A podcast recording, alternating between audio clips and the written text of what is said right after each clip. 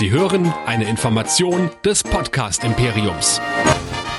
Live aus den Nerd Studios in Düsseldorf. Ein Cast sie zu knechten, ins Ohr zu treiben und ewig zu wünschen. Hier kommt Nerdizismus, die Podcast-Show von Nerds für Nerds.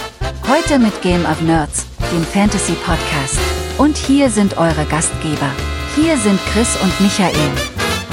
Herzlich willkommen zu Game of Nerds, dem Fantasy Podcast hier bei nerdizismus.de. Mein Name ist Chris und mit mir dabei Meteor Man Michael. Hallo. Sei gegrüßt alle 14 Tage besprechen wir, na eigentlich stimmt's ja gar nicht, im Grunde genommen besprechen wir jede Woche eine Folge der aktuellen Fantasy-Serien, in diesem Fall in der heutigen Ausgabe Rings of Power, nächste Woche wieder The House of the Dragon. Und ich habe natürlich jetzt auch zwischendrin, ich bin ja aus meinem Schottland-Urlaub wieder da, fleißige Hörer der letzten Folge wissen das. Und dann habe ich mir jetzt gedacht so, ach, könntest ja eigentlich mal The Crown anfangen. Habe ich jetzt aber schon die Lust dran verloren. Ich habe heute die BBC reingeseppt und die haben mir das Ende gespoilert. ja. Nee, ich kann The Crown weiterhin sehr gut empfehlen. Es ist eine sehr spannende Serie, vor allem, weil man wirklich nicht die ganzen Ereignisse von damals im Kopf hat. Äh, weil es ja wirklich sehr früh losgeht. 70 Jahre sind ja eine lange Zeit. Und ich meine, alles, was so vor den 80ern kam, das müsste ich auch schon größtenteils in den Geschichtsbüchern nachlesen. Also von daher. Ich wusste zum Beispiel diese Geschichte mit diesem Smog in London, das wusste ich nicht. Das war mir völlig unbekannt. Ja, Stimmt, da hatte ich auch keinen Plan, dass das, äh, dass das passiert. Aber ich sag ja, das ist ja so, so die Geschichte vor unserer Zeit, vor dem, wo man geboren wurde, vor dem Fall der Mauer und alles so ein Zeug. Das äh, hat man nicht bewusst erlebt. Und jetzt denkt ihr mal, was die heutige Jugend alles nicht mitbekommt, die noch nicht mal, mal irgendwas mehr von der DDR weiß. Ja, aber die sind auf der anderen Seite auch um die Wenger Boys rumgekommen. Also von daher. Na Moment, sind Wenger, wird das nicht alles wieder geremixed? Gibt das nicht in irgendeinem E-Drum, irgendwas E-Zeug Remix alle paar Jahre wieder? Barbie Gold gab's doch auch letztens irgendwie, keine Ahnung. Du weißt, viele Menschen hören diesen Podcast, bringen sie nicht auf die Idee, nochmal irgendwas aus Macarena zu machen. Ja, wird kommen, wird kommen. Ja, wir gehen jetzt aber auch mal weit, weit, weit zurück in die Vergangenheit. Und mir fällt schon so ein bisschen schwer, diese ganzen Serien auseinanderzuhalten, aber heute reden wir über der Herr der Ringe, die Ringe der Macht. Michael, wer etwas weiter in unser Archiv zurückgeht, der kann auch ganz viele Dinge hören. Der kann unglaublich viel hören. Acht Jahre lang Podcast, acht Jahre lang Videos und Berichte und Dinge, die wir geschrieben haben und, und, und, und. Alles auf nerdizismus.de, denn da findet ihr die Dinge, die wir bisher so gemacht haben. Und da findet ihr auch die Kontaktmöglichkeiten, wie ihr uns denn gerne Feedback schreiben könnt unter info@nerdizismus.de oder die WhatsApp 01525 964 7709 oder diskutiert doch immer gerne mit auf Discord unter nerdizismus.de slash Discord. Und wir freuen uns natürlich auch über Bewertungen auf Spotify, iTunes und bei Podcast Addict. Da ist es immer ganz toll, wenn ihr uns da natürlich auch ein paar Sterne da lasst. So. Ja, würde ich mal sagen, steigen wir ein mit ein paar Menschen, die uns geschrieben haben, ein paar Kommentare. Heute will ich es mal ein bisschen kürzer halten als beim letzten Mal. Ganz kurz nur der Michael, ein Namensvetter von dir, hat auf unserer nerdizismus.de Seite mal ein paar Anmerkungen hinterlassen. Ich bin Herr der Ringe Kenner und vom Silmarillion. Schade, dass es immer nur um Filmrechte geht und nicht um die Erzählung. Und Goliath hat die Bäume vernichtet, nicht Morgoth. Der Sippenmord von Alkalonde ohne ein Wort. Galadriel muss über die Helakaraxe. Trotzdem finde ich die Serie gut. Michael, also du jetzt und beide, ich habe kein Wort verstanden. Wovon redet der Mann?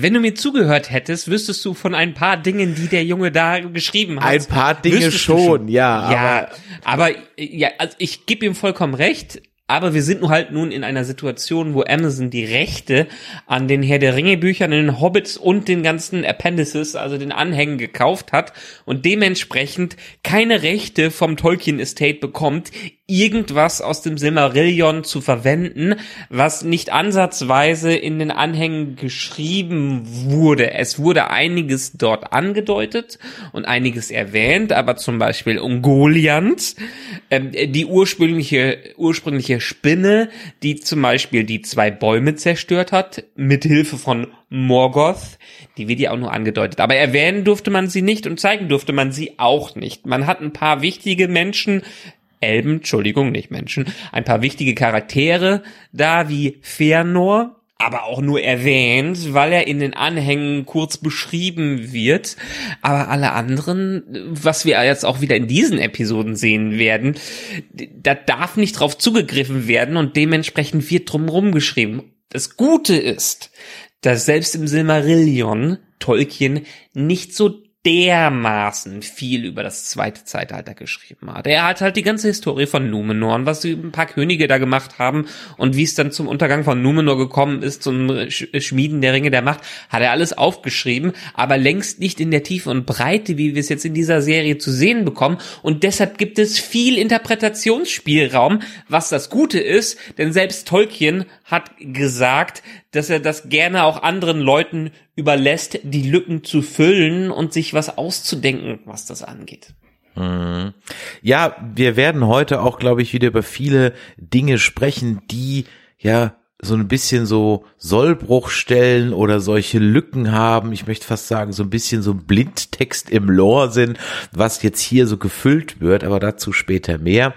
Äh, die Dragon's Daughter hat äh, uns noch geschrieben, noch fehlt mir der Spannungsaufbau, gute Dramaturgie, also mit den Charakteren mitfiebern zu können. Lichtblicke waren die Szenen von Elrond, Durin und seiner Frau. Da war die, die ganze Dynamik, Emotion, Komik und schöner Dialog vorhanden. Mal zur Abwechslung. Ansonsten ging alles weiterhin komplett unterwältigend an mir vorbei. Der Soundtrack war aber ganz schön. Und damit stößt sie auch ins gleiche Horn wie ein anderer prominenter Filmanalyst, nämlich der Wolfgang N. Schmidt, der mit den Worten, das ist mir hier alles viel zu kitschig, aufgehört hat nach zwei Folgen. Und ich muss ganz ehrlich auch sagen, Michael Michael, gerade weil ich jetzt direkt auch von der fünften Folge House of the Dragon hier in diesem Podcast reingestolpert bin, ich watt auch noch so ein bisschen auf den Hook. Also ja, das sieht alles irgendwie ganz nett aus und das sieht sogar fantastisch aus. Ganz nett wäre noch untertrieben. Das sieht sogar teilweise wirklich fantastisch aus und es fühlt sich auch irgendwie interessant genug an, um dabei zu bleiben. Aber also ich fieber da jetzt noch so mit niemand, überhaupt nicht und habe auch noch mit überhaupt niemand irgendwie so connected. Gar nicht. Da macht mich mhm. keiner dieser Charakter irgendwie großartig im Moment an. Ich meine, das Ganze ist ja, korrigiere mich, ich glaube, auf fünf Staffeln jetzt mal geplant. Also und Amazon hat auch, da ich mal den langen finanziellen Arten, die Nummer im Zweifel auch durchzuziehen. Und deswegen hoffe ich mal auf die ein oder andere Entwicklung, die mich dann da noch reinbringt. Aber bisher muss ich ganz ehrlich sagen, und das sage ich jetzt nicht aus so einer Lore-Geschichte raus oder öh, schwarze Elben oder irgend so ein Quatsch, ja, sondern es geht einfach nur da, dass ich mir das so angucke und mich einfach dabei ertappe, wie ich nebenher, und das hatte ich beim letzten Mal schon gesagt oder beim vorletzten Mal, andere Dinge tue. Und ja. das habe ich bei House of the Dragon schlicht und ergreifend nicht. Und das ist mir jetzt schon wieder so ein bisschen aufgefallen. Und dann habe ich natürlich, weiß es ja, wie immer mal Google Trends bemüht, um einfach mal zu gucken, wie ist denn so die allgemeine Stimmungslage da draußen. Und wenn die Nachfrage äh, in Deutschland, ich habe nur den deutschen Markt untersucht, nach House of the Dragon 100 Prozent ist, dann hat die Ringe der Macht ungefähr nur die Hälfte davon, also in Relation. Ja, in relativen Zahlen ist die Nachfrage nur halb so groß. Eigentlich, ich wundere mich ein bisschen, weil ich eigentlich dachte, House of the Dragon läuft bei Sky, das haben tendenziell weniger Leute als äh, Herr der Ringe bei Amazon Prime. Aber vielleicht bin ich ja nicht der Einzige, den es irgendwie nicht so huckt. Michael, was stimmt mit mir nicht? Mit dir stimmt vieles nicht, aber da muss ich dir in dem Sinne. Ja, es war schön mit geben. euch. Liebe, schalten Sie auch nächste Woche wieder ein, wenn ich meinen neuen Podcaster begrüße, den lieben Karl. ja, also in dem Fall stimme ich dir so ein bisschen zu. Mm, House of the Dragon bietet mehr Potenzial, um über die Schockmomente zu sprechen und über das, was uns da dramaturgisch präsentiert wird, weil ja, da bin ich völlig bei dir. In House of the Dragon passiert was. Da springen wir die Jahre durch, da werden Leute niedergemetzelt, da gab's wieder eine Hochzeitsspoiler in dieser letzten Folge und entsprechend geht alles ein bisschen schneller voran als hier ist. Herr der Ringe, die Ringe der Macht, hat die undankbare Aufgabe, eine Mythologie aufzubauen, die nicht so dermaßen bekannt ist wie jetzt House of the Dragon oder wie Herr der Ringe an sich, weil wir dann doch uns in sehr abstrakten Gefilden bewegen. Vor allem Dingen auch wird hier wieder Zeit komprimiert in Sprüngen, die eigentlich Tolkien ganz anders vorgesehen hat, was okay ist. Dementsprechend hm, gefühlt passiert in den ersten vier Episoden nicht viel. Wir lernen die Leute kennen, wir lernen so ein bisschen die Gegenden kennen, aber wir wissen noch nicht, wie du es gerade auch wirklich schön gesagt hast, was der Hook ist. Was ist denn das Endziel des Ganzen? Ja gut, die Ringe müssen irgendwann geschmiedet werden, aber wir haben hier jetzt keinen, keinen offensichtlichen Feind, weil Sauron so ein bisschen unter dem Radar läuft und wir nicht wissen, was wir mit den anderen anfangen soll, sollen. Sagen wir mal beispielsweise Meteor Man, völliges Mysterium. Was sollen wir jetzt mit den Harfoots anfangen? Was haben die für eine Verbindung zu dem Rest? Was soll der Numenor jetzt äh, bitte dazwischen? Menschen und die Elben, naja, die sind so ein bisschen in den Hintergrund getreten, um zwischendurch mal in Form von Elrond mit den Zwergen äh, rumzutechteln, mächteln. Aber ansonsten, ja, man hat noch kein wirkliches Ziel vor Augen, woran man, wo man drauf hinausläuft.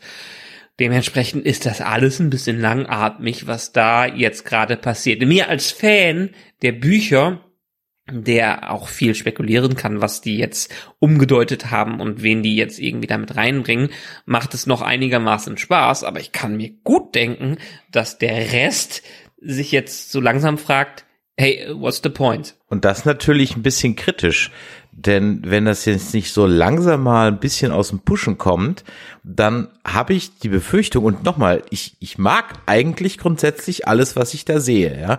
Ich möchte es halt auch sicher sein, dass ich das länger sehe. Deswegen, ich mache mir noch keine großen Sorgen, weil Amazon hat genug Kohle, um das auch noch ein, zwei Jahre durchzuziehen, auch wenn es vielleicht erstmal nur nicht so fluppt und vielleicht kommt das hinten raus.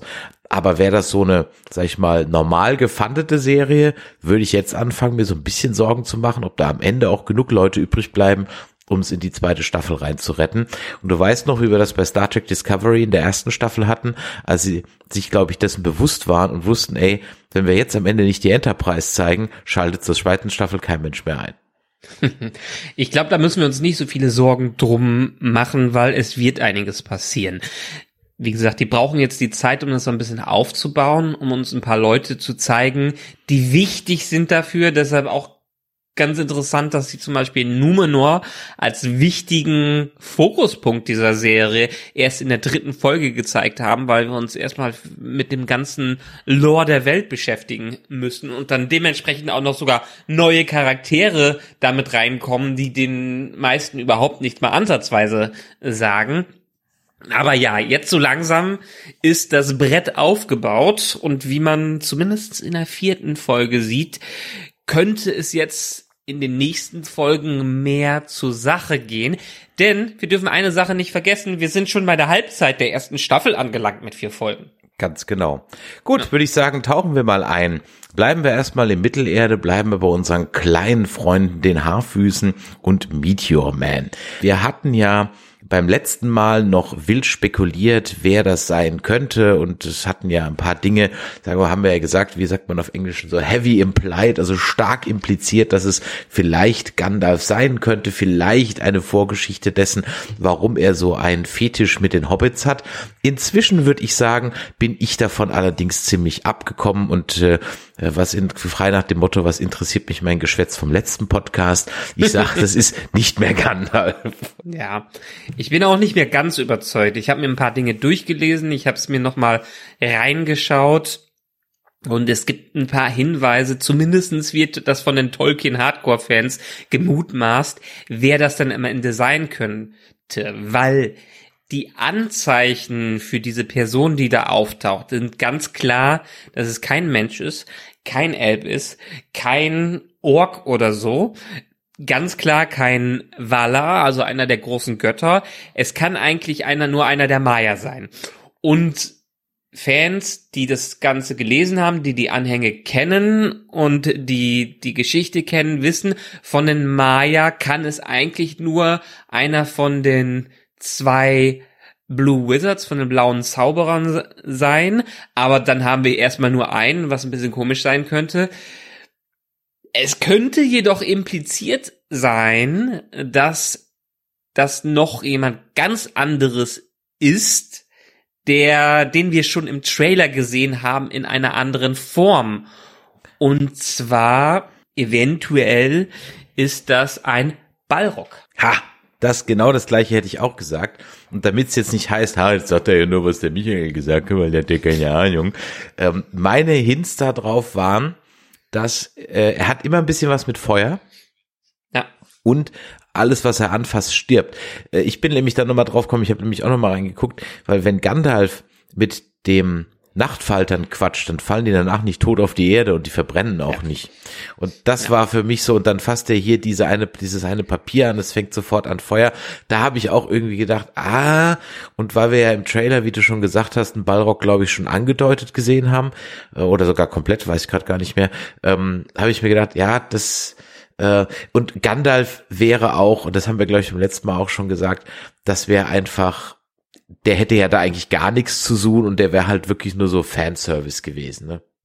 Ja, die Sache ist auch einfach, der Balrog, den wir im Trailer gesehen haben, der sieht ganz stark nach dem Balrog aus, den wir aus dem Herr der Ringe kennen. Also das ist quasi Durance Bane, der ja, äh, der Fall von Dur, der den Fall von Casadum von Moria ins Rollen gebracht hat. Da ist aber eher so die Geschichte, dass die Zwerge zu tief gegraben haben und ihn aufgewacht haben. Da hier kommt jetzt einer von den Sternen runter und kommt runter. Vielleicht ist das einer, der versucht hat, sich nach der großen Schlacht, der Schlacht, Schlacht des Zorns, zu retten und der jetzt auf die Erde zurückkehrt, weil die Anzeichen auf Sauron stehen, dass er auch zurückkehrt und dementsprechend in seinen Dienst einkehren möchte wo mir die Verbindung aber zu den Haarfüßen noch nicht so klar ist, warum er unbedingt da auftauchen muss. Zumindestens, ja, die Feuerzeichen hast du sicherlich in der Art, wenn es denn so ist, richtig gedeutet. Und auch als er als so ein Meteor runterkommt und der Krater da ist, ist das Feuer, das brennt ja, verbrennt Nori ja auch nicht. Und in einer der ersten äh, Folgen sind die auch im hohen Norden, wo die an einem bestimmten Zeitpunkt sagen, ich spüre meine Flamme nicht mehr, weil das Böse so groß hier ist, äh, dass die Flammen uns auch nichts anhaben können, so ungefähr. Mhm. Das ist auch so ein bisschen das Anzeichen, dass hier etwas Böses unterwegs ist, was dann doch schon sehr tragisch wäre für ein Volk wie die Haarfüße, die ja sowieso jetzt schon sehr isolatorisch leben. Bleiben wir mal kurz bei diesen Haarfüßen was ist denn das bitte für ein Regime? Also ich kann ja verstehen, dass die da ab und zu mal umziehen, um halt unentdeckt zu bleiben. Aber wer nicht mehr kann, wird einfach zurückgelassen. Alter Verwalter, was hast du für eine Nummer? Ah, das war schon ziemlich, äh, und ich glaube auch, dass es mit diesem, mit diesem Spruch, nobody goes off trail, nobody goes alone, das hat bestimmt auch noch irgendeine Bewandtnis. Das ist nämlich auch meine Vermutung. Das war schon echt hart, was da abgegangen ist. Mhm. Einerseits zeigen wir hier eine Community, die sehr geschlossen ist und die fröhlich miteinander ag agiert und so ein bisschen wie die, die kleinen Elfen im Paradies leben und andererseits haben die eine, äh, wer, wer sich verletzt, stirbt so ungefähr Regel mit drin, was dann doch extrem hart ist und eigentlich nicht so eine Gesellschaft hervorbringen könnte, wie sie dann diesen Zusammenhalt fährt. Weil eigentlich, wenn man diesen Zusammenhalt gesehen hat, müsste man sich denken, die lassen doch niemanden zurück. Ich hoffe, das hat irgendeine Bewandtnis und irgendwas in der Historie von denen zwingt die dazu, genau diesen Weg zu, äh, zu gehen. Ansonsten wäre das schon ziemlich lächerlich, das so zu schreiben. Es wäre so ein klassischer Plot für so eine äh, Star Trek Episode. Die Enterprise ja. kommt auf einen, auf einen Planeten, alles ist ganz toll und dann so, ah, das ist der, das ist der Haken an dem Paradies hier. Ja, so ein typischer Horrorfilm, ne? Also die perfekte Welt und Oder sowas, im ja. Hintergrund werden die Leute gegessen. ja, ganz genau. Ja. Ja, aber warten wir mal ab. Also ich bin recht gespannt, was aus denen wird, weil die Hobbits, die wir später kennen, die sind auch sehr sozial zueinander, aber auch immer so ein bisschen isolatorisch, ein bisschen eigenbrötlerisch äh, gewesen, so, die sollen uns nicht mit den Fremdlingen da kommen, wir machen, was für uns gut ist, die sollen mal außen bleiben, wir haben unsere eigene Gesellschaft. Das ist ja so ein bisschen weiterhin bei den Hobbits drin, drin geblieben und die hatten natürlich den Vorteil später im dritten Zeitalter, dass sie vor allen Dingen durch die Waldläufer geschützt worden äh, sind. Das ist ja im Buch, in den Filmen nicht so groß herausgekommen, aber die Dunedain haben dafür gesorgt, dass die Grenzen vom Auenland geschützt worden sind und die Hobbits sich nie irgendwie Gedanken um Einflüsse von der Welt von außen machen mussten. Hier ist es genau andersrum. Hier müssen sich alle Gedanken machen, weil die keinen Beschützer haben, auf den sie zurückgreifen können. Ich bin guter Dinge, dass das nicht einfach so jetzt da reingedroppt wurde und das, das wird, hat nochmal ein Payoff. Ich bin guter Dinge. Ja. Genau. Aber das war schon, äh, war schon irgendwie so hart, hart zu sehen. Ach so, da war dann noch so, da wurde doch auch noch ein bisschen impliziert, dass der äh, Lago Brandyfoot, also der Papa Hobbit, äh, dass der sich ja den Fuß bricht naja, es war halt genauso geschnitten, als dem äh, Meteor Man halt auch was runtergefallen ist oder er sich aufgeregt hat oder irgendwie, es war auf jeden Fall so komisch geschnitten. Da konnte man auch irgendwie so denken, hat er dem jetzt, äh, weil der sich auch den Fuß oder den Knöchel so out of nothing äh, mhm. gebrochen hat. Na, keine Ahnung. Was ich viel interessanter finde, oder wo man drüber nachdenken sollte, wo reisen die Harfoots denn jetzt hin? Mhm. Also die sind ja so ein bisschen wie, wie Zugvögel, die vielleicht im Winter in den Süden fliegen. Vielleicht ziehen sie ja auch in den Süden und alles kommt dann in den Südlanden zusammen. Ja, also da bin ich ehrlich gesagt ziemlich sicher, dass das so passiert. Also wobei ich jetzt Na. bei den Harfoots noch gar nicht so drüber nachgedacht habe, aber beim Rest. Ähm, warum? Was ist nämlich in den Südlanden? Äh, der Gulag der Orks habe ich mir hier auf meinem Zettel mal notiert. Und äh, die bereiten wenn ich das jetzt richtig verstanden habe, ja im Grunde genommen das Reich Mordor vor. Oder zumindest kann man davon ausgehen, dass es sich, äh, dass es sich, oder gibt's denn Mordor schon? Nee, es gibt's noch gar nicht, ne? Mordor gibt's zu diesem Zeitpunkt nicht. Sowohl in den Büchern als auch in den Filmen nicht. Ab irgendeinem Zeitpunkt entscheidet sich Sauron dahin zu fliehen und sein Reich da aufzubauen. Man weiß durch die Bücher nicht unbedingt, was es vorher war. Das wurde da nie beschrieben. Deshalb ist das jetzt so eine Sache, die mit rein gedichtet wird, dass die Südlande zu Mordor werden. Also wir hatten ja schon letztes Mal äh, drüber gesprochen, dass das doch schon ziemlich eindeutig ist, äh, wie dieser, dieser Umriss, äh, dieses Zeichen da dra drauf ist. Es ist trotzdem die interessante Frage, wieso hinterlässt Sauron überall ein Zeichen, äh, wo quasi eine Karte drauf zu finden ist, weil nur die Orks das lesen können und nicht einer seiner größten Feinde so ungefähr. Das wäre ein bisschen stumpf. Allerdings, ja, scheinbar ist es so ein bisschen das gelobte Land für die Orks nach dem, nach dem Fall von Morgos und wo sich alle dann sammeln, um das eigene Reich aufzubauen. Und das scheinen die Orks zumindest mit der Untertunnelung Tunnelung des Ganzen vorzubereiten, denn scheinbar sind sie ja schon ins komplette Land eingefallen. Ja, und vor allem habe ich mir gedacht, also ich hatte in der ersten Folge unseres Podcasts noch drüber spekuliert, ach guck mal, äh, da hat jetzt sogar das Böse endlich auch ein Logo, weil jedes Böse ja ein Logo braucht, aber in dem Fall ist das ja dann eine Karte, aber dann muss ich mir sagen, warum ritzt er die dann in tote Elben ein? Also, hä? Ja, ja. Also, das ist noch die große Frage. Was, was bedeutet das? Was soll das sein? Das ist irgendeine selbstervoll, äh, eine selbsterfüllende Prophezeiung in der Richtung sein oder was, was bedeutet das? Ich meine, es ist so viel unklar einfach in dieser Serie und das ist auch so ein bisschen das wahrscheinlich das Problem des normalen Zuschauers, der nicht so viel vom Lore kennt und nicht so viel miträtselt wie diejenigen, die die Geschichte eigentlich kennen, denn es sind so viele neue Leute hier mit dabei. Auch dieser Oberorg, den wir dann kennenlernen in dem Gulag von den Orks auf den wir sicherlich gleich nochmal zu sprechen bekommen. Aber jetzt sind die erstmal alle gefangen in diesem Gefangenenlager und müssen unter der Sonne arbeiten, weil die Orks keinen Bock auf Sonne haben.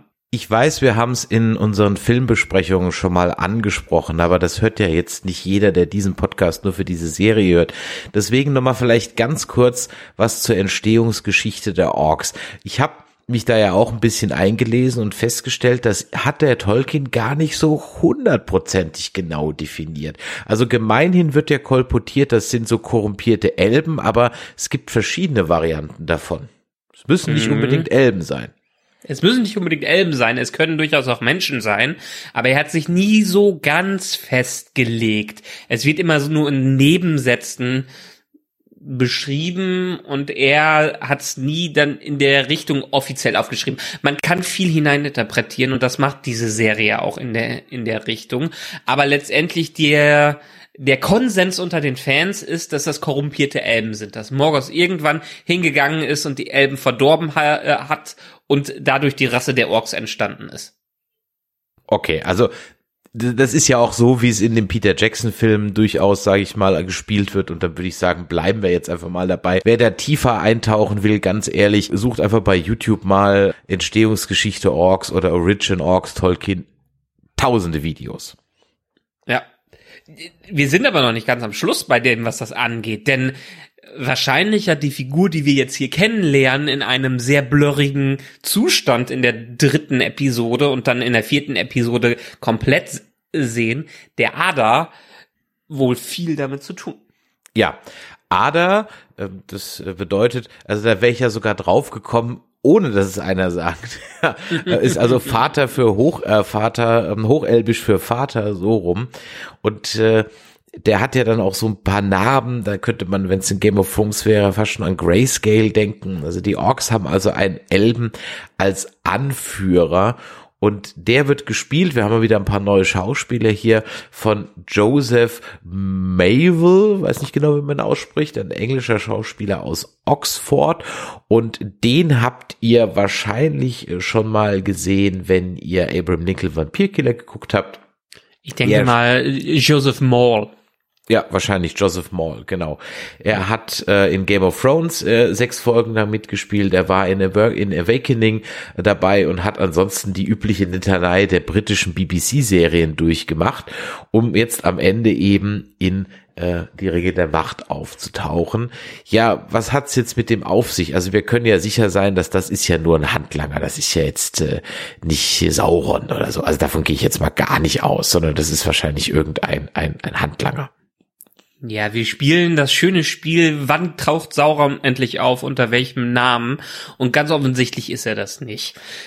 Was zumindestens Tolkien-Schüler impliziert haben, ist, dass das eventuell wirklich der Vater der Orks sein kann.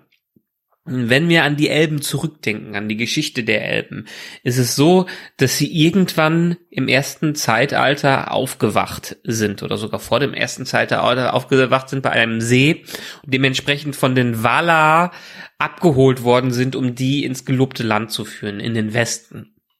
Da haben sich eine, einige Elben dafür entschieden, dass sie hingehen und andere nicht. Das sind einerseits die Noldor, die rüber nach Valinor gehen und andererseits die Sindar und das sind nicht nur die Sinder, das sind die äh, Avari, die Dunkelelben, die die eine Gruppe von Elben sind, die sich dafür entschieden haben, nie das Licht der zwei Bäume zu sehen und dementsprechend im Dunklen in Mittelerde weitergelebt haben. Und viele derjenigen, die in Mittelerde, äh, Mittelerde geblieben sind, haben auch viele Jahre der Dunkelheit erlebt und sind auch große Fans von den Sternen und große Fans von der Nacht. Und ent, äh, entsprechend haben die lieber im Dunkeln gehaust und entsprechend heißen die auch dann teilweise Dunkelelben.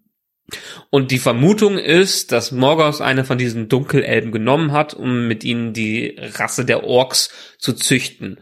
Und das wiederum würde wiederum hier auf diesen Ader passen und auf die Orks an sich, denn die mögen ja keinen Sonnenschein und haben lange im Dunkeln gehaust, was dann wiederum auf die Elben, die zurückgeblieben sind, stark hinweist. Und das könnte einer von denen sein. Viele haben gemutmaßt, dass das vielleicht Eol sein könnte, ein Elb, der im Silmarillion erwähnt wurde, aber dieser wurde, soweit ich weiß, nie in den Anhängen erwähnt. Deshalb können wir das auch wieder halb vergessen, weil es ist einer von diesen ähm, die auch sogar, das ist ein Elb, der Schwerter aus den Meteoriten geschmiedet hat. Hm, Zufall oder nicht? Ähm, passt jetzt wieder hier hierzu und dann haben wir ja auch noch dieses mysteriöse Schwert, was hier auftaucht. Zumindestens wird es wahrscheinlich eine eigene Kreation der Serienmacher sein. Hm, okay, also das bleibt auf jeden Fall mal spannend. Ich glaube deswegen auch schon nicht so dran, weil das wäre auch ein bisschen zu offensichtlich, dass das jetzt hier, also das habe ich halt auch in zwei, drei Überschriften, aber das war hauptsächlich nach Folge drei, ne, als man eben nur diesen Schatten gesehen hat. Da müssen wir mal, mal schauen. Aber jetzt hast du ja schon Valinor angesprochen und da könnten wir jetzt im Grunde genommen ein bisschen darüber reden, dass dem Gilgalad sein Plan, äh, die Galadriel abzuschieben, mal völlig nach hinten losgegangen ist, weil es wird eigentlich nur noch schlimmer, aber da kommen wir gleich noch dazu.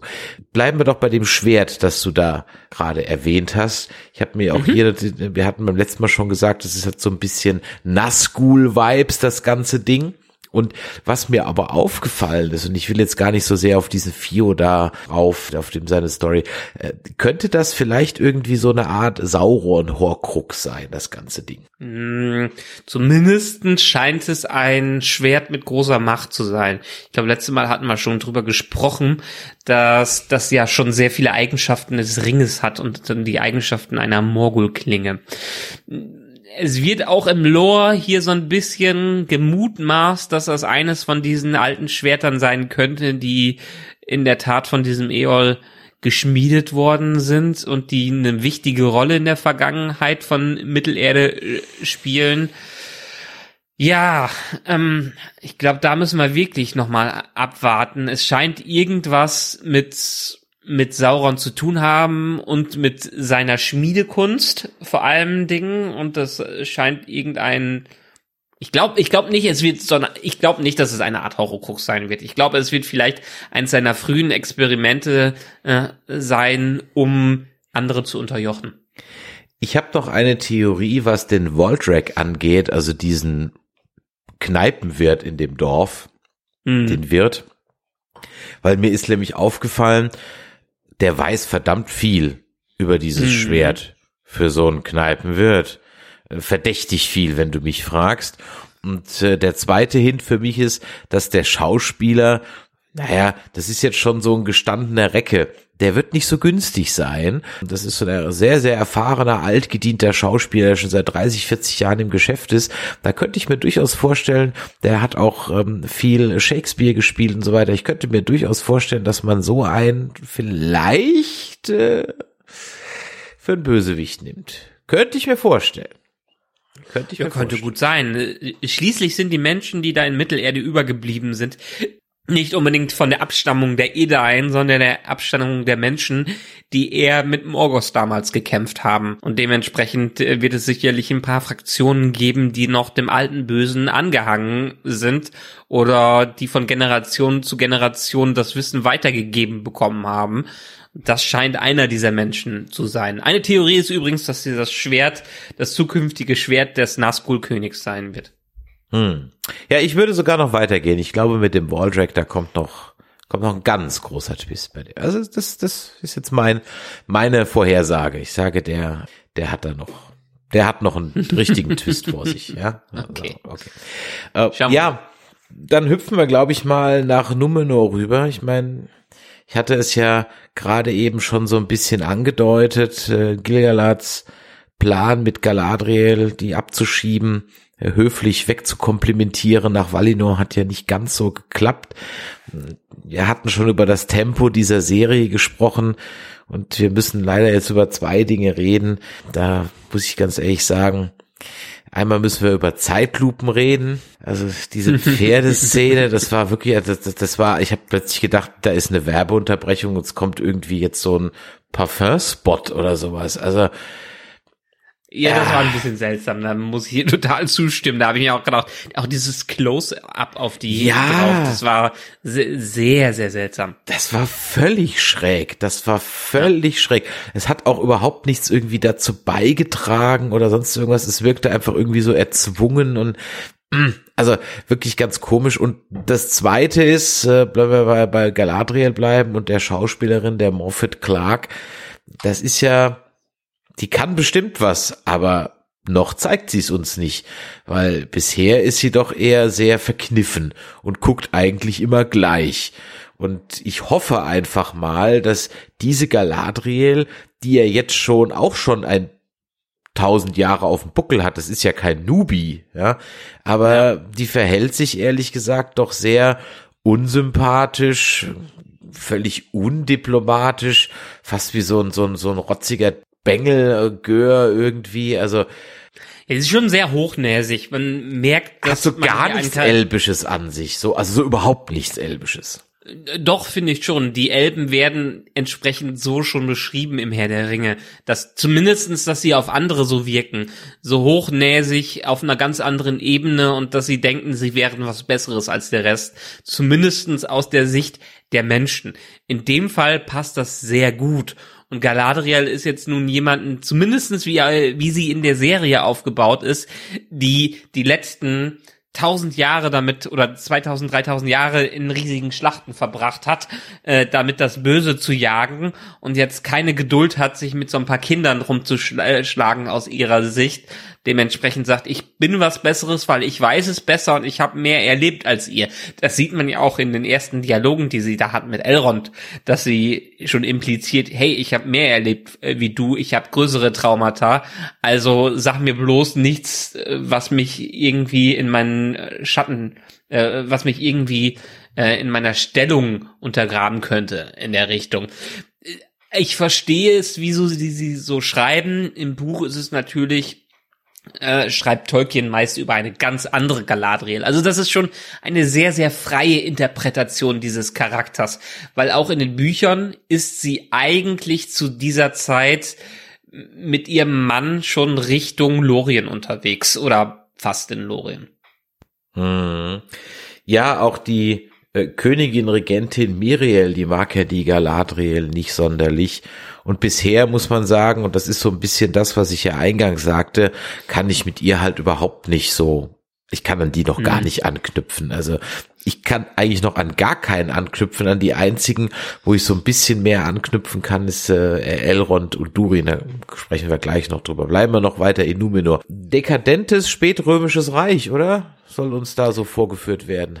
Definitiv. Also die Zeit, in der wir nach Numenor kommen, ist schon die Zeit, wo die den Elben und den Valar komplett entsagt haben und quasi immer nur, nur neidisch auf die sind, weil die denen das Geschenk der Unsterblichkeit vorenthalten. Das ist jetzt schon ein enormer krasser Zeitsprung, der hier von der Timeline gemacht wird, weil eigentlich sind wir jetzt eher in einer Zeit, sollten wir in einer Zeit sein, wo Numenor noch Verbindungen zu den Elben hat, noch die ersten Standfüße in Mittelerde aufbaut und noch nicht so isolatorisch unterwegs ist. Diese ganze Geschichte rund um Tapalantir, den König und Pharason und so, das ist eigentlich schon am Ende von Numenor, wo die sich wirklich komplett abgesch äh, abgeschottet haben und sich quasi den den äh, den vorherrschenden Göttern entsagt haben. Der der König, der hier erwähnt wird, ist einer, der versucht es noch ins Lot zu bringen. Aber es ist einfach viel zu spät, um das, äh, das zu machen. Und dementsprechend wird uns jetzt hier eine Gesellschaft ge äh, gezeigt, die denkt, dass sie einen Status wie die Götter dieser Erde erreichen könnten. Also auch sehr hochnäsig und sehr eitel und davon überzeugt, besser als jeder andere zu sein. Deswegen kriegen sie dann ganz biblisch was auf den Sack von den Göttern in Form einer Flut, einer Plage. Ja, das wird noch ein paar Wendungen nehmen, bis es zu dem Punkt kommt. aber das ist nicht nur eine Prophezeiung, das ist eine sich selbst erfüllende Prophezeiung, die wir dann sehen werden. Das ist ja kein, das ist nicht, nicht unbe unbekannt, dass Numenor untergehen wird. Und hier ist es jetzt der Zeitpunkt, wo es da ganz stark darauf zuläuft. Ich bin gespannt, wie sie es noch mit einbinden werden, weil hier laufen gerade viele Dinge parallel, die im Buch doch schon sehr anders aufgebaut sind. Ich bin sehr gespannt. Ich war sehr gespannt, vor allem den Pharason kennenzulernen, von dem wir noch nicht so viel gesehen haben, der aber noch sehr, sehr wichtig äh, wird. Und ja, die äh, Tamiriel, wie sie, glaube ich, in den Büchern beschrieben wird, geht schon in die Richtung hin, wie die Vorlage ist. Also, dass sie an sich ziemlich zerrissen ist zwischen ähm, ihrer ja, Zusammengehörigkeit zu den Numenorern, aber auch äh, der, dem Wunsch, vielleicht sich wieder näher an die Elder anzunähern. Ähm, bleiben wir kurz bei dieser Prophezeiung. Was hat es mit dem Baum auf sich, äh, der ja sowohl in der Prophezeiung äh, die Blätter von sich wirft, als ja dann auch in dem Moment, als Galadriel anfängt, ähm, äh, Numenor wieder zu verlassen? Und ist das der gleiche oder zumindest die gleiche Art Baum, wie auch in Gondor respektive Minas Tirith steht, der dann bei der Rückkehr des Königs anfängt zu blühen? Ja, der wurde ursprünglich mal, mal aus Valinor mitgebracht und da gepflanzt und dementsprechend ist der als Zeichen der der Würde und des Lebens der Numenora auf dieser Insel. Solange der Baum erblüht, ist auch die Macht der Numenora noch groß. Und der Verfall dieses Baums zeigt auch den Verfall von Numenor an. Und ja, er ist der Vorfahre des weißen Baums, der nach Gondor rübergebracht wird. Wie kommt denn die Galadriel dazu zu sagen, dass die Numenorer das Land den Elben zu verdanken hätten? Indirekt. Also die Leute, die da mitge äh, mitgekämpft haben in der Schlacht äh, gegen Morgos, das waren die Edain, die Menschen, die viel durchleiden mussten, um zu diesem Punkt zu kommen. Und als Dank für ihre Leiden nach dem Sieg über Morgos wurde ihnen von den Valar dieses Geschenk gemacht, um dort quasi ein eigenes Reich zu gründen. Man kann drüber streiten, wie viel die den Elben da danken müssen. Es war auf jeden Fall eine Allianz, die sie mit den Elben eingegangen äh, sind. Aber ich würde jetzt nicht unbedingt sagen, was Galadriel behauptet, dass die Menschen den Elben das unbedingt groß zu verdanken haben. Hm. Ja, ein paar neue Numenorer lernen wir auch kennen. Du hast gerade eben schon einen angesprochen, nämlich den Pharason, der ja. übrigens im Deutschen ganz, ganz schrecklich synchronisiert ist. Äh, nicht, weil die Stimme jetzt jetzt also talentfrei wäre, aber sie ist viel zu jung für ihn und als er seine Rede hält, da hast du im Deutschen eigentlich eher so das Gefühl, ja, der sitzt halt gerade am Esstisch und philosophiert irgendwie so ein bisschen rum. Von der mitreißenden Rede kann da nicht die Rede sein. Also das war wirklich, muss man leider sagen, keine gute Synchronarbeit. Ich glaube, dass der Synchronsprecher, wir hatten das ja in unserer Folge mit Hans-Georg Panchaker mal gehabt, die sind ja heute nicht mehr unbedingt mehr im Studio und sehen, was passiert und interagieren mit anderen, sondern sie kriegen manchmal einfach nur die Lines, die sie runtersagen müssen. Und ich glaube, der hat in dem Moment einfach nicht gewusst, was passiert. Also habe ich mhm. so das mhm. Gefühl. Und ähm, aber was ich auch das Gefühl habe, ist, dass es, äh, ohne dass ich jetzt, wie gesagt, liebe Zuhörer, ne, ihr wisst ja, ich habe keine Ahnung, Michael weiß das alles, aber der Pharason, äh, der wird jetzt in Abwesenheit von der Königin Regentin, da wird er hier sein eigenes Regime aufbauen, ja. Faschisten-Vibes, I hear you, Trapsen, ja. ja, kann ich nicht viel zu sagen. Also ich will ja jetzt nicht spoilern, aber deine Nase geht schon in die richtige Richtung. Nein, also die, Pharason, ich habe es ja eben schon angedeutet, der wird ein ziemlich wichtiger Charakter und der hat sehr, sehr viel Einfluss darauf, was in dieser Zeit bis zum Untergang von Numenor noch passieren wird und wieso Numenor überhaupt dem Untergang geweiht ist. Es, den werden wir es ist, es ist halt wirklich die Frage, wie die die Serie am Ende aufbauen. Also eben schon den fünf Staffelplan erwähnt. Und eigentlich wird so Mitte des zweiten Zeitalters geht Numenor unter. Und dann haben wir noch eine ganz lange Geschichte, bis es zur letzten Allianz zwischen den Elben und den Menschen und den Zwergen äh, kommt, dass Sauron komplett beziehungsweise das erste Mal besiegt wird.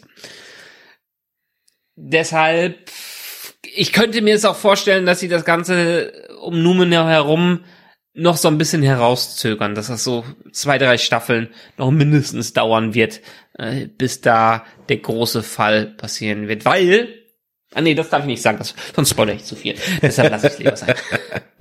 Aber bleiben wir noch ganz kurz ähm, um äh, in, in Numenor und bleiben wir noch hier bei dem alten König, dem Tar Palantir. Hat der den Namen gegeben für diesen Palantir und der Palantir, der da rum ist, rumliegt, der ist kaputt, weil der kann nur die Vision, ne? Der kann nichts anderes. Aus den Herr der Ringe Filmen kennen wir ja die Palantiri eher, dass sie eine Sichtverbindung zu anderen Steinen haben, so ungefähr. Es ist aber nicht, it isn't unheard of, man hat schon davon gehört, dass die äh, Palantieri auch andere Visionen zeigen können. Die sind nicht von den Menschen gemacht worden, sondern die sind auch von dem berühmten Fëanor äh, erstellt, produziert worden, der auch die Silmaril gemacht hat, die die ganzen großen Ereignisse des ersten, Zweit, äh, ersten Zeitalters ausgelöst haben.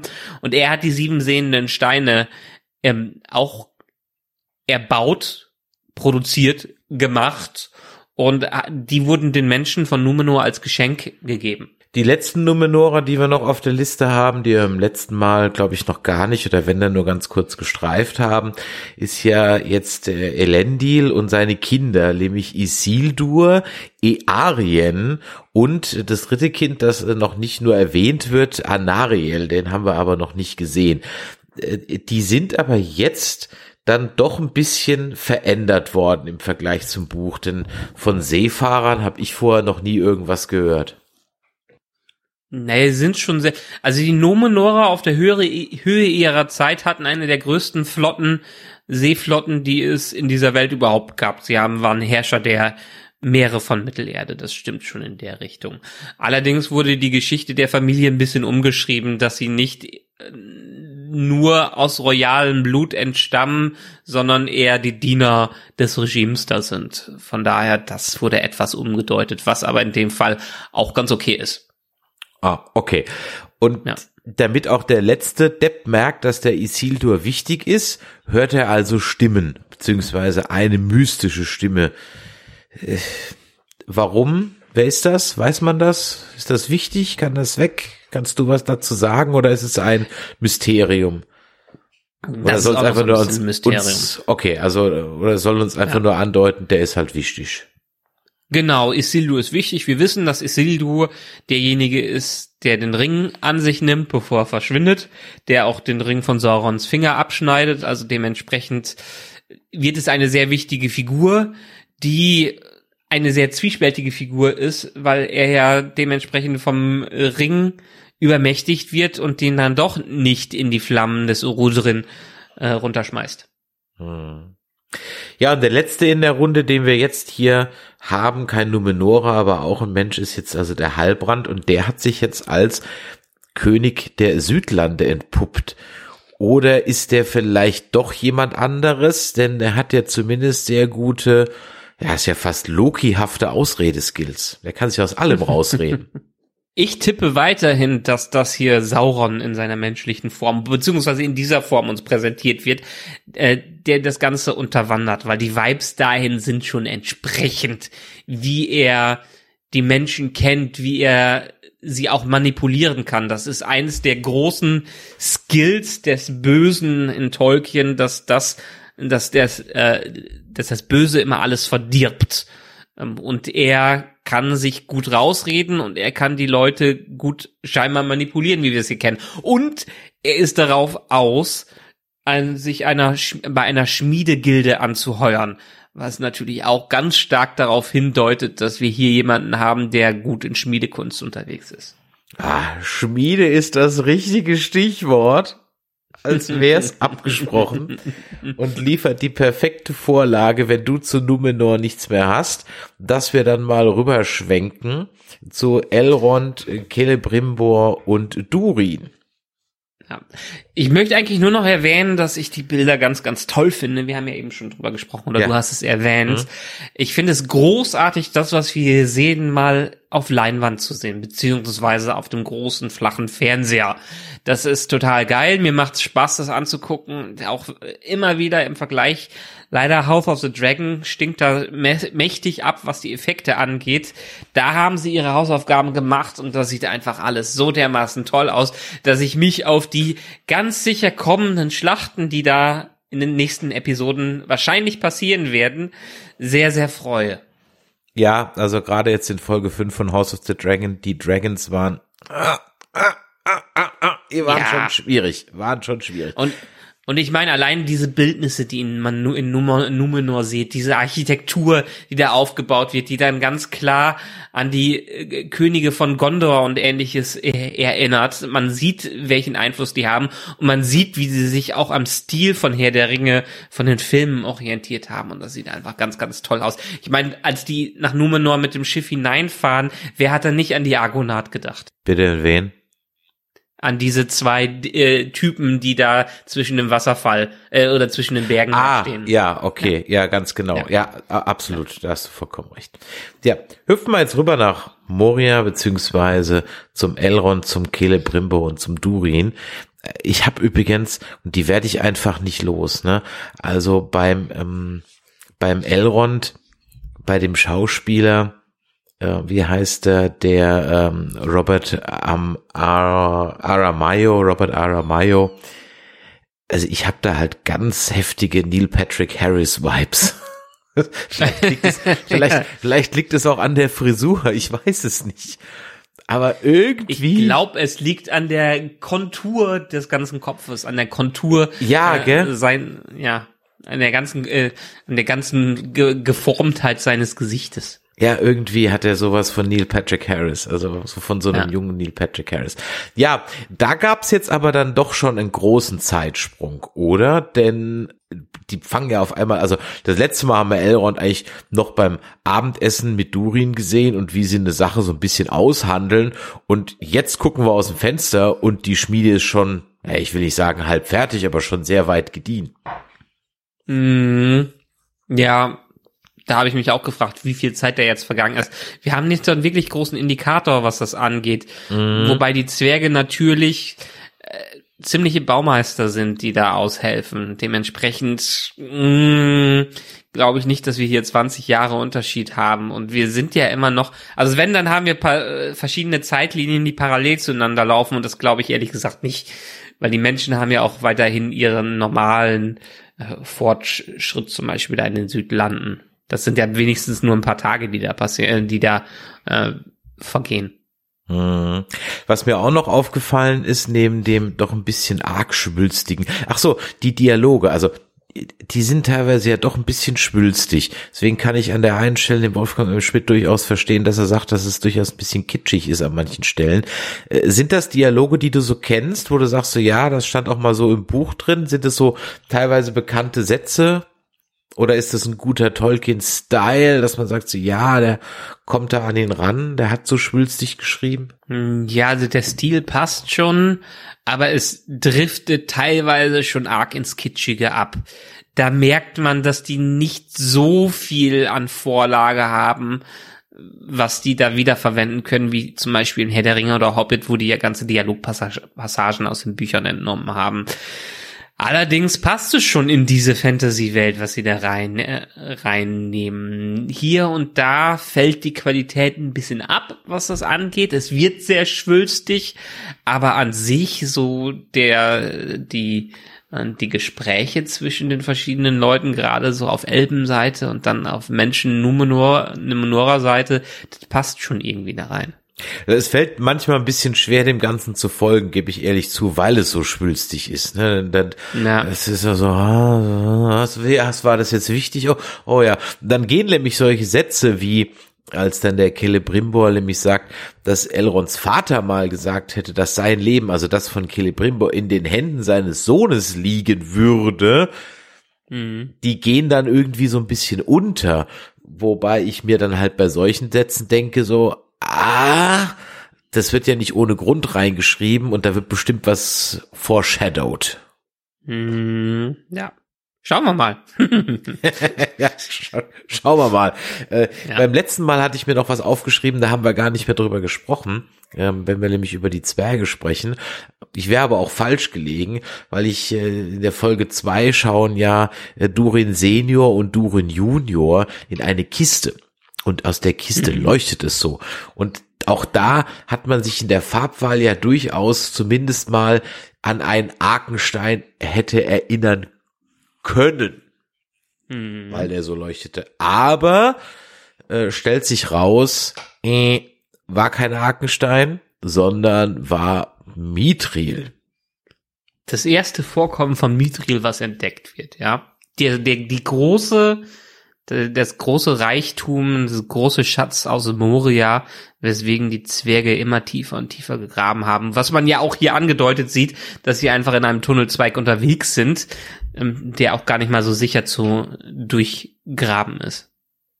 Und könnte da vielleicht wieder die Verbindung zum Ballrock dann am Ende hergestellt werden, dass der sich vielleicht da unten verkriechen muss und dann wecken die ihn halt dann später wieder auf, weil sie so gierig das, das, das wird ganz sicher so sein. Also wenn wenn es diese Staffel noch passiert, dann fände ich es ein bisschen schade, auch wenn sie es angedeutet haben weil ich möchte gerne mehr von Moria sehen und ich möchte auch Moria noch mehr auf der Höhe der Macht äh, sehen, weil die dann doch dafür berühmt sind, da Mithril auszugraben und es auch gezielt einsetzen im Verbund mit den Elben zusammen. Denn was wir hier sehen, ist quasi die engste Freundschaft zwischen, zwischen Zwergen und Elben, die je in der Geschichte von Mittelerde stattgefunden hat und stattfinden wird abgesehen mal von Legolas und Gimli. Aber dieser Verbund zwischen den Elben von Lin äh, aus Eriador und den Zwergen, die hier unterwegs sind, eine, eine stärkere Zusammenarbeit zwischen beiden Rassen gab es nie. Ist denn dann jetzt wirklich die Geschehnisse rund ähm, um die Schlacht der fünf Heere und alles, was davor passiert ist und so weiter, dann der Grund, warum die sich so entzweit haben? Oder kommt da noch irgendwas anderes, was jetzt vielleicht nicht in der Serie kommt, aber so zwischendrin mal passiert? Oder ist es wirklich nur die Nachbarschaftsstreitigkeiten? Nachbarschaftsstreitigkeiten und dass sie einfach grundverschiedene Wesen sind dass sie eigentlich äh, ganz, ganz andere Dinge schätzen. Das hat man, man bekommt es ja auch schon im Herr der Ringe mit, wie verschiedene, ja, Leidenschaften und Interessen und Gegebenheiten einfach Elben und Zwerge haben. Während, ich kann mich jetzt ganz stark nochmal dran erinnern, während Legolas im Wald von Fangorn unterwegs äh, ist und das Ganze schätzt und mehr davon äh, erleben möchte und Gimli daraus will, ist es in den ähm, in den Tunneln hinter äh, Helms Helms Klamm. Genau andersrum, äh, dass Gimli da die ganze Zeit alles erforschen möchte. Und dementsprechend wird auch später in diesen Tunneln von Gimli und den Zwergen noch viel ausgebaut und ein großes eine, eine große Stätte noch aufgebaut. Aber ja, die einen leben im Wald, die anderen leben im Gestein und wurden auch von verschiedenen Göttern mehr oder weniger erschaffen. Und dementsprechend sind, können die sich nie so eins sein, weil es einfach grundverschiedene Wesen sind. Kleiner Funfact am Rande, Durin König Senior wird gespielt von James Mullen und aufmerksame Westworld-Gucker kennen ihn natürlich als James Delos. Das nur mal so, weil unter dem ganzen Make-up, weil er so ehrlich gesagt jetzt auch für mich nicht zu erkennen, aber der Name, als ich den Cast gelesen habe, kam mir irgendwie bekannt vor, dachte, das kenne ich doch irgendwo her. Ja. Na. Am Ende geht dann der Durin Junior nach Linden um, ja, keine Ahnung, Auslandssemester zu machen, um von den Elben ein bisschen was zu lernen. ja, weil der einfach erfahren möchte, was denn da mit der Schmiede los ist. Weil die Elben haben ja scheinbar auch was vor, was sie nicht so ganz offenbaren und da möchten die Zwerge natürlich wissen, was ist da los. Und das hat auch noch sehr, wird auch noch sehr, sehr viel Einfluss auf den Verlauf der Serie haben. Mhm. Dann haben wir als letzten Charakter, über den wir eigentlich dann heute noch gar nicht gesprochen haben, ähm, den, wie heißt er, wie heißt er denn jetzt nochmal, der Elf? Arondir. Genau. Ähm, der wird vom Arda ja als Botschafter der schlechten Nachricht sozusagen losgelassen. Ah, ich bin mir noch nicht so ganz sicher, was ich von dem jetzt halten soll. Ich glaube nicht, dass das jetzt irgendwie nochmal so ein Twisted Character ist, oder? Der ist, glaube, da kommt irgendwie nix. So meine Vermutung. Das ist so unsere Heldenfigur, denn der können wir uns festhalten. Mm, Ich meine, das hat ja auch alles so ein bisschen Anleihen von Helms Klamm, was wir jetzt haben, wo die Menschen sich da versch Ja. äh, verschachteln und Absolut. ganz offensichtlich dann auch in der nächsten Folge irgendwie angegriffen werden, weil ja das Schwert äh, da unterwegs ist in der Ecke. Dementsprechend ist das, sind das einfach nur unsere Viewpoint-Charakter, um so ein bisschen in der Ecke zu sein. Aber was wir von ihm erwarten können, das weiß ich ehrlich gesagt auch nicht. Er ist, ich bin mir gerade noch nicht mal sicher, ob er, wo, wo er herkam, ob er auch einer der Noldor ist oder einer der Sinder. Also die Sinder, die da geblieben sind und die Noldor, die von drüben, äh, drüben geblieben sind. Die Noldor, die rüber gegangen sind und die Sinder, die hier geblieben sind, so rum. Ah, einer, einer von beiden wird schon rüber gemacht haben. So. Einer von beiden wird schon gemacht haben. Aber ähm, ja, sagen, sagen wir mal so, ja, die Story interessiert mich auch nur so halb. Das Interessantere fand ich, wie gesagt, diesen Adder da kennenzulernen. Und ja, und er, ist, er zeigt so ein bisschen, Arondir zeigt die Legolas-Moves. Du hast Ja. eben von deiner Slow-Mo geredet und da wird ja ganz klar zitiert vom Herrn der, Herrn der Ringe, wie er den Pfeil nimmt und dann wieder zurückschießt und ähnliches. Ganz genau. Oder, oder die, die, die Szene aus dem ersten Herr der Ringe im Wald mit Boromir, die wird ja ganz klar Oh ja, zitiert. sogar mit den Soundeffekten. Ja, also das Ja. waren, also auch da schlagen die Pfeile ganz genau richtig mit, äh, auch mit einer kräftigen Wucht ein, also die auch soundtechnisch rübergebracht wird. Stimmt ganz genau, das hat mich auch extremst daran erinnert und war ganz sicherlich auch absichtlich. Also das war kein, kein Zufall. Trotzdem bleibt festzuhalten, dass das im Moment so der Plot ist, der mich am wenigsten interessiert, die ganze Geschichte irgendwie. Ja, das stimmt. Bin ich bei dir. Ich glaube, jetzt sind aber so langsam, wie gesagt, die Figuren aufs Spielbrett gesetzt, die sind in Position gebracht worden und jetzt kann es in den nächsten Folgen ein bisschen Action kommen und ein bisschen Rechtfertigung, warum diese Serie überhaupt so teuer geworden ist. Dementsprechend, äh, ich freue mich darauf, was kommt, dass wir so ein bisschen von Endgame mitbekommen und dass wir hoffentlich den großen Bösen dieser Serie mal ein bisschen vielleicht in den Twist in Form vom Halbrand sehen und uns Sauron offenbart wird. Ja, oder es ist halt am Ende doch der Wolfrack. Also von daher, es bleibt spannend. Wir freuen uns natürlich auch jetzt ganz besonders über eure Spekulation. Also haut in die Tasten, schickt uns WhatsApps an die 0152596477709. Gerne auch eine Sprachnachricht. Geht auf unseren Discord auf nerdizismus.de slash Discord oder schreibt uns eine E-Mail an info.nerdizismus.de. Da wollen wir auf jeden Fall auf allen Wegen mit euch in Kontakt treten. Wer mehr über meine nerdige Schottlandreise erfahren möchte, der sucht einfach mal bei bei Instagram nach Nerdizismus und grundsätzlich macht es auch immer Sinn, uns auf Twitter zu folgen, denn da sind wir einfach am lustigsten. Und ein paar Ankündigungen haben wir auch noch. Nächste Woche geht's wie gesagt weiter mit House of the Dragon, mit den nächsten beiden Folgen Endor, die Star Wars Serie steht an. Müssen wir mal gucken, wann wir da zum Besprechen kommen, ob wir jetzt gleich die ersten drei machen, die diese Woche noch gedroppt werden oder ob wir die vierte von nächster Woche noch mitnehmen. Müssen wir mal schauen, wie es unsere Zeit hergibt. Wir sind eingeladen bei Glotz und Gloria, dem WDR Kosmos Podcast über Serien. Da werden wir am Freitag was zu aufnehmen. Also folgt uns da auf den sozialen Medien, um mitzukriegen, wenn diese Folge von Glotz und Gloria veröf äh, veröffentlicht wird. Das wird bestimmt auch sehr spannend, denn da werden wir ganz dezidiert über House of the Dragon und Rings of Power reden und mal so einen kleinen Vergleich anstellen, ein bisschen über den Fandom reden. Ich glaube, das wird ganz spannend. Ja, definitiv. Bin ich gespannt drauf. Freue ich mich Ich, drauf. ich auch. Michael, ich danke dir wieder für eine launige Stunde voller Informationen. Ja, ich freue mich auf jeden Fall auf die nächste äh, Ausgabe. Übrigens, äh, weil auch schon zwei, dreimal nachgefragt wurde, ja, natürlich kommt zur Rückkehr des Königs auch noch eine Folge. Das haben wir auf jeden Fall auf dem Schirm, das haben wir nicht vergessen. Im Moment ist einfach, wie sagst du immer so schön, der Content Overkill.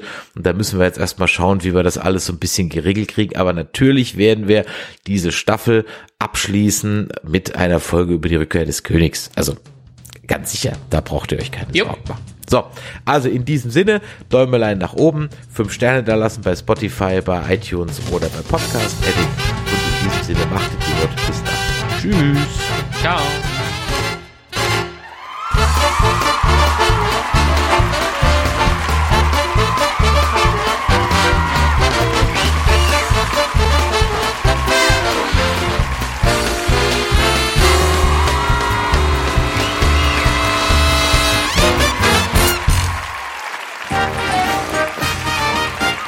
Eine Produktion des Podcast Imperiums.